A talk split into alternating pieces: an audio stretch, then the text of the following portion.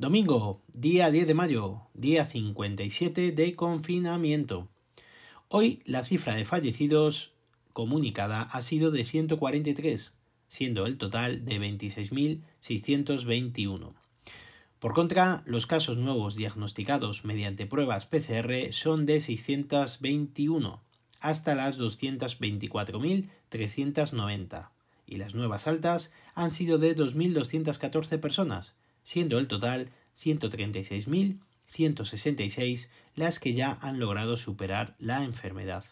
En cuanto al número de sanitarios contagiados, sigue creciendo y estamos ya en 48.046.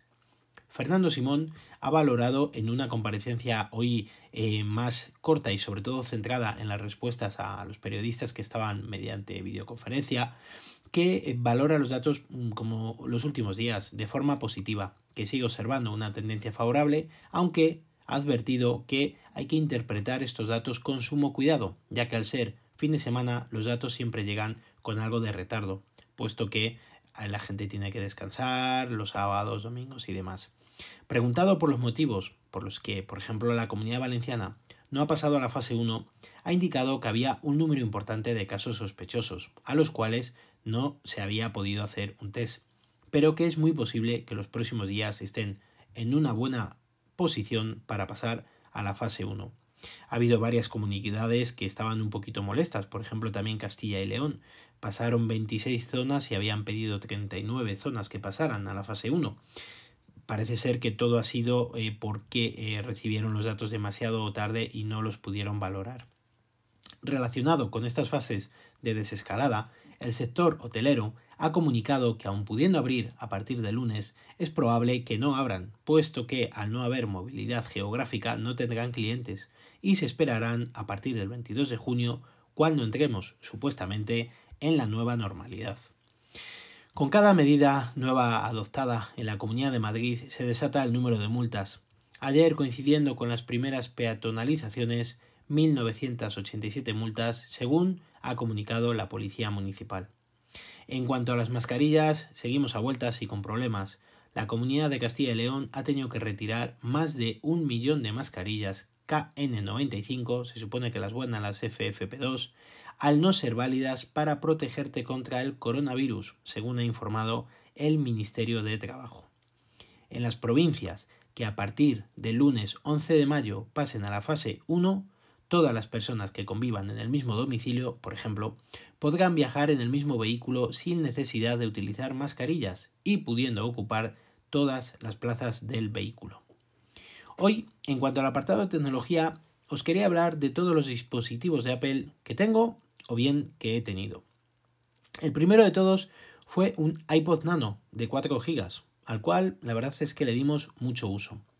En el vehículo que teníamos, por esas fechas, pusimos un adaptador para poder escuchar la música, por los altavoces, evidentemente.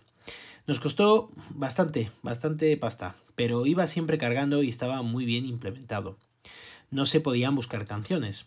Si iba alguien de copiloto contigo, pues podía hacer de DJ y poner las canciones que, le gustaran y que estuvieran evidentemente descargadas en el iPod. No se podían buscar eh, las canciones, como os he dicho, pero sí que eh, podías, eh, por ejemplo, pausarlas, silenciarlas, avanzar y retroceder canciones. También podías crearte alguna lista y ponerla en el coche y que fueran las canciones, pues una detrás de otra, como siempre ha sido, una lista de, de una playlist. Os estoy hablando seguramente de finales del 2006 cuando compramos este iPod o bien el 2007, no lo recuerdo bien cuando, cuando realizamos esta compra. El iPod todavía lo tengo funcionando y está impecable con su funda y caja original. En julio de 2008 compramos el primer iPhone 3G que salió en España y que distribuyó de forma exclusiva Movistar. Nosotros siempre habíamos sido clientes de dicha compañía y el primero que compramos se lo regalé a mi mujer. En cuanto lo encendimos y vi cómo funcionaba, me dije, yo necesito uno igual. Logré comprarle en febrero del 2009. Recuerdo que realicé una primera llamada al servicio de atención al cliente de Movistar, sin quitarle el plástico de la pantalla. Y la operadora no hacía más que decirme, cuelgue señor, cuelgue la llamada, por favor, cuelgue. Y yo le decía que no puedo, que no me funciona hasta que me di cuenta que le tenía que quitar el plástico para que me cogiera la, el, táctil del dedo. Novedades, nueva tecnología que no conocíamos, pero nos echamos unas buenas risas, la verdad. Después de los dos eh, iPhone 3G que tuvimos, pasamos al iPhone 4 en octubre del 2010. Después al 5S en octubre del 2013. Mi mujer no cambió dicho 5S hasta el iPhone 10.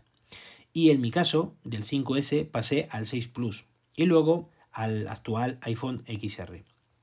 Además, tenemos un Apple Televisión, creo que es de segunda generación, el cual a día de hoy prácticamente no utilizamos y que compramos en diciembre del 2010 junto con un adaptador de corriente eh, largo para el iPad 2 y alguna que otra cosa sin importancia. Posteriormente, nuestra siguiente compra fue el iMac del año 2009, que todavía tenemos a día de hoy. Llegó mi mujer un día del trabajo y me comentó que tenía un compañero con un MacBook Air que era una pasada. Muy pequeño, que no pesaba nada, etcétera, etcétera. Nos liamos la manta a la cabeza y como teníamos que comprar un ordenador, aprovechamos y después de mirar mucho, al final pensamos en comprar un sobremesa, no un portátil. Compramos este iMac de 21,5 pulgadas. Lo único que le he realizado ha sido una ampliación de memoria RAM, ya que a este equipo se le puede instalar de forma muy sencilla retirando unas tapas que tiene en la parte inferior de la pantalla. Ya no se puede actualizar en cuanto a software y se ha quedado en High Sierra. He valorado en algunas ocasiones en ponerle un disco SSD, ya que venden packs y demás, pero no me termino de decidir. En el año 2016 compré el actual MacBook Pro que ahora mismo también tenemos. En cuanto a los iPad, compramos el iPad original el día de su lanzamiento, así como el iPad 2 también el día de su lanzamiento. iPad que todavía tenemos y que utiliza mi hijo. El iPad original lo vendimos rápidamente, era 3G, al igual que el iPad 2 que también tenemos, que es la versión 3G. Posteriormente compramos el iPad mini, que salió y que hemos aguantado con él hasta que compramos el iPad de educación de 2018. Le he estado utilizando yo el iPad de, educación hasta que le hizo falta a mi mujer para el trabajo. Lo, acompañamos de un teclado Logitech y del Pencil de primera generación. La verdad es que el teclado es una auténtica maravilla. Como yo me quedé sin iPad, pues compramos otro de educación de 2018 en diciembre del 2019 iPad que tengo prácticamente ahora mismo vendido. Y luego, como ya sabéis, el nuevo iPad Pro de 12,9 pulgadas. Además, también tenemos los Apple Watch. Compramos los dos originales que salieron en su día, uno para mi mujer y otro para mí. El de mi mujer todavía lo tiene perfectamente, le da un uso a diario, está encantada con él.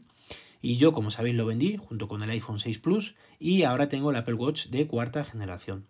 Además, Tuve los primeros AirPods eh, que salieron, los de primera generación, y ya sabéis que también los vendí y tengo actualmente los AirPods Pro. Como veis, eh, toda una historia, todo el ecosistema de Apple, comenzando con el iPod Nano y que ha derivado en todo esto que os cuento y que no me arrepiento de nada absolutamente de lo que he comprado de esta compañía. La verdad es que es un pastizal el que nos hemos dejado. Pero bueno, mm, lo que os he dicho siempre, cuando sacas provecho a, las cosas que tienes, siempre se olvida, se olvida. Es, un, es algo, digamos, secundario. En fin, amigos y amigas, mañana más y mejor. Espero que estéis todos bien, que sigáis perfectamente y que no dejéis de escucharme. Si queréis contarme algo, lo podéis hacer al mail elgafaspodcast.com o en Twitter como arroba elgafaspodcast. Recuerda visitar mi blog, os dejo la dirección de las notas del episodio. Un saludo a todos y gracias por vuestro tiempo.